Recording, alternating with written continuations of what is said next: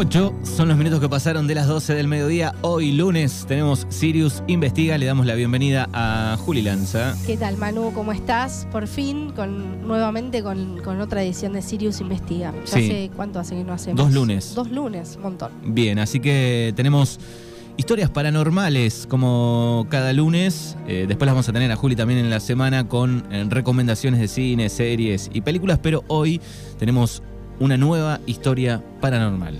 Sí, más que una historia, hoy te digo que hoy tenemos siete síntomas de que tu casa está infectada de fantasmas. Ah, no. Wow.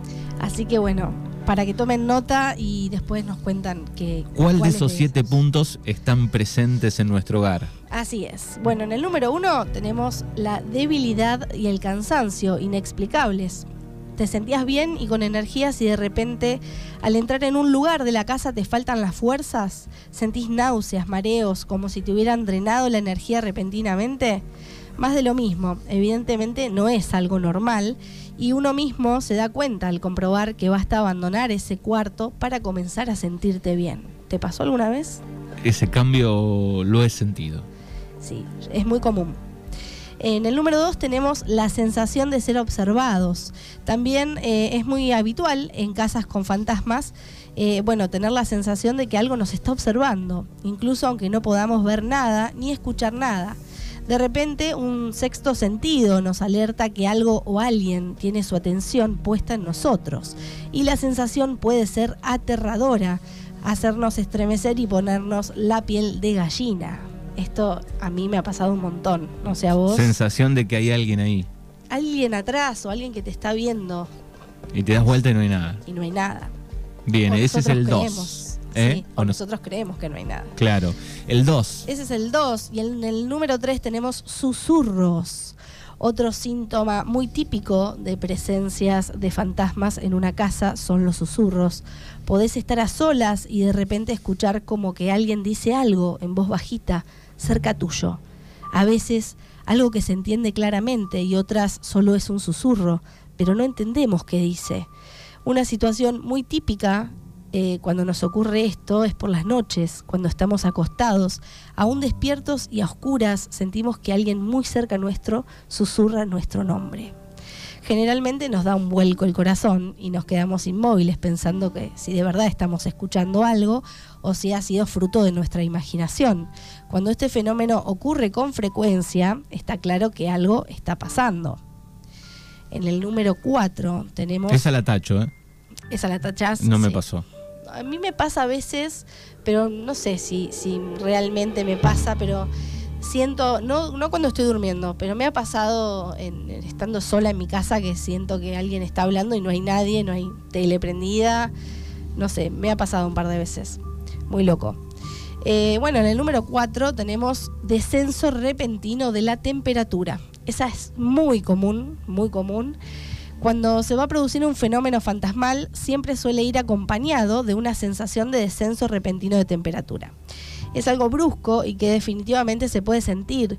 Notarás como si de repente eh, alguien te hubiera dejado todas las ventanas abiertas, eh, tu piel se, te, se te eriza y te agarra escalofríos. Si tuvieras un termómetro a mano, verías que no es sugestión, sino es algo real que se puede medir. Generalmente cuando, cuando pasan estos sucesos, sentimos como que nos agarra frío, viste que a veces te dicen, ay, me agarró como, como frío. Un escalofrío. Claro, sí, es muy, es muy común ese punto. En el número 5 tenemos eh, sentir que alguien o algo te toca. Este es muy aterrador. Estás a solas y de repente sentís claramente el roce de unos dedos en tu brazo, en tu cuello o en cualquier otra parte de tu cuerpo. Te aseguro que no te dejará indiferente.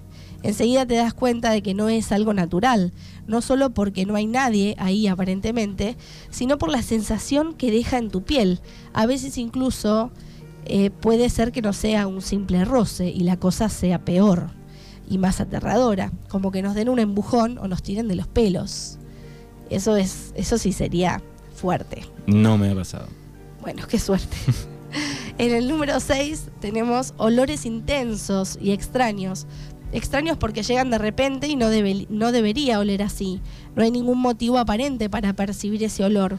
Suelen ser muy intensos y no, dejan, y no te dejan indiferente. Realmente te hacen preguntarte de dónde viene. En ocasiones son olores fuertes y muy desagradables, pero otras puede ser un olor como de perfume o de flores. En el número 7 tenemos el más aterrador de todos, que son las apariciones. Como con mucho esta es la señal más clara de presencia fantasmal y la que más miedo da. Consiste en ver a alguien en tu casa, pero en ese caso no se trata de ninguna sombra eh, más o menos definida, sino de una persona con apariencia tangible, muy real, con sus ropas y todo. Alguien que no debería estar ahí. En lo personal yo he tenido experiencias así eh, y he conocido muchas personas que también la han tenido. Da mucho miedo porque evidentemente sabes que lo que estás viendo no es una persona y no tendría que estar ahí. Ahora, en los colores, en, la imagen, digo, ¿es 100% eh, casi real o, está un poco transparente? Digo, ¿cómo es? Eh, bueno, las veces que, me ha pasado a mí, los he visto como, como te veo a vos. Sí, mm, muy real. Muy real. Sí, muy real. Bien. Sí, muy loco. Eh, bueno, generalmente también hay algo raro en estas apariciones, porque no suelen comunicarse con nosotros de manera así como hacemos nosotros, ¿no? Hablando. Eh, simplemente están ahí mirándote fijamente. A veces hay algo extraño en su ropa, algo que está fuera de lugar, suele ser antigua, verse sucia o al contrario ser muy pulcra, muy, muy blanca. En algunos casos, eh, la gente después de pasar la experiencia se da cuenta que puede recordar con sumo detalle todo excepto las facciones de esa persona. Por lo general nos asustamos tanto que damos un grito, cerramos los ojos, volvemos la cara hacia otro lado o directamente salimos de la habitación y luego al abrir los ojos ya no está más. ¿Y esto se puede, digo, te ha pasado que se repite la misma imagen o aparece otra? No pueden ser muy distintas todas. ¿Pero se volvió a repetir en tu caso, digo, por ejemplo? No, no, he visto, bueno, varias entidades, esto tenemos que hacer un programa completo, porque la verdad que es, amplio, pero no, no, no, no se me han repetido, por suerte, por suerte. La misma no. Mm, bien. Em, bueno, también les quería contar algo, eh, porque ya llegamos al número 7. Em, también es muy común que si sufrís eh, de parálisis del sueño muy seguido, es posible que habiten espectros extraños en tu casa. Eh, esta no la, no enumeré, pero se las quiero comentar. Seguramente eh, te, habrá ocurrido alguna vez que te despertás en mitad de la noche sin poder moverte, ni gritar para pedir ayuda sin ninguna explicación. Esto puede ser una situación intrigante a la cual muchas personas prefieren darle una explicación científica, la conocida parálisis del sueño. Y es que independientemente de la explicación que se le dé, no deja de ser un hecho aterrador para quien debe enfrentarlo. Eh, hasta, hasta tal punto que muchos prefieren convencerse de que se trata solo de un sueño o de las molestas pesadillas. ¿Qué es la parálisis del sueño? Para los que no saben, se refiere a un estado del sueño en que la persona está completamente consciente, a pesar de que su cuerpo permanece sin movimiento en el cual el cerebro puede manifestar visiones reales sin obtener reacción alguna por parte de las articulaciones. Los sentidos del olfato, el gusto, el tacto, el oído y la vista funcionan correctamente y esto hace que el temor sea mayor. Lo único que sucede es que se presenta una parálisis muscular, y es ese, este sentimiento de miedo el que puede producir dicha sensación de presión en el pecho. Sin embargo, no todos están 100% seguros de esa teoría las explicaciones paranormales, eh, bueno, de algunos expertos, ¿no? que afirman que esta condición se presenta cuando una persona está siendo sometida por una entidad negativa. De hecho, afirman que aquellas visitas eh, surgen durante los sueños, pues eh, bueno, en este momento es el que estás más desprotegido, ¿no? Nuestro ser y en el que el espíritu tiene mayor facilidad de comunicarse.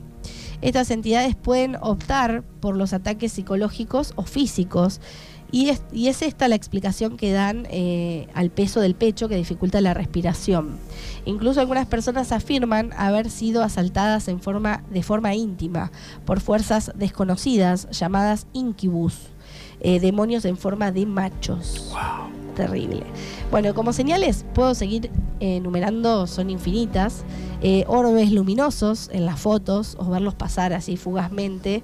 La reacción de los animales, como hablamos la vez pasada, objetos que se mueven, puertas que se abren solas, sombras.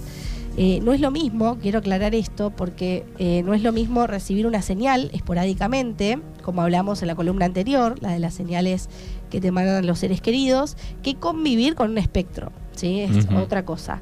Y ahora te pregunto a vos, que estás del otro lado escuchándonos, ¿percibiste alguna vez alguna de estas señales en tu casa? Bueno, nos pueden contar al 29, 23, 41, 38, 80. Me ha pasado eh, esto último, ¿eh? De, no poder moverme. La parálisis. Y sentir que hay alguien ahí, o, o varios. O varios. en- durante un- es unos minutitos. Sí, es muy corto, pero es muy aterrador. Sí, y después te despertás y bueno, te falta un poco el aire, tenés el pecho, el alma raro, ¿no? Como una especie de... Y, y te acordás de algunas partes y ahí se, se te entra un poco la duda, decís, bueno, ¿qué, qué es lo que estaba Sí, pasando, no? apa- aparte Fue parte del sueño, pero no, lo sentí muy real las veces que me ha pasado. ¿Te pasó muchas veces? Eh, no me pasa seguido, digamos. Tengo así lejanamente eh, una vez, dos al año. Eh, recuerdos de, de sentir que había alguien ahí. Y Wow. eh, despertarme y no había nada, obviamente, ¿no? Pero. Pero te este, deja esa sensación de angustia y miedo que Exacto. es y eh, muy real, lo sentí muy real. Más allá de los de sueños, digo, que te parecen reales también algunos sueños. Claro, sí. Pero en estas, incluso hasta palpitas que está la ventana ahí, ¿no? Que entra una luz, tal vez, muy así, muy real. ¿Sabés que un detalle que no conté? Que estas parálisis también están asociadas a las visitas nocturnas de otros seres, por ejemplo, de, de ovnis, ¿no? De abducción extraterrestre. Eso Lo que sí estas, me parece, ah, sumando así, pensando rápidamente, muchas me pasaron eh, no, no de noche, de, de siesta, digamos. De siesta. Fue de siesta, sí. Así que bueno, este, cada uno eh, tendrá que chequear estos Sí, puntos y ver lista. cuál está, cuál está sucediendo, cuál le sucedió. Sí, bueno, y de paso les, les decimos, les contamos que eh, pueden volver a escuchar esta columna en Spotify, así que, que se sube siempre. Bien, Así nuestro que- canal de Spotify, Libertad Radio 105.5, así nos buscan. También pueden seguir en Instagram a Sirius Investiga. Así es, Sirius Investiga, estoy en Instagram y tengo mi canal de YouTube que también se llama igual. Bien, y para disfrutar, para regalar todos los productos de, de Juli, ¿a qué cuenta pueden? a Sirius Art 3. Ahí Art me pueden 3. seguir y ver todas mis, mis producciones. Bien, perfecto. Bueno, en la semana nos volvemos a encontrar, pero un poco más relax con eh, cine, series, documentales. Sí, tengo un montón de cosas para contarles seguramente mañana. Bien, Juli Lanza aquí en Mañanas Urbanas. Gracias. Gracias a vos.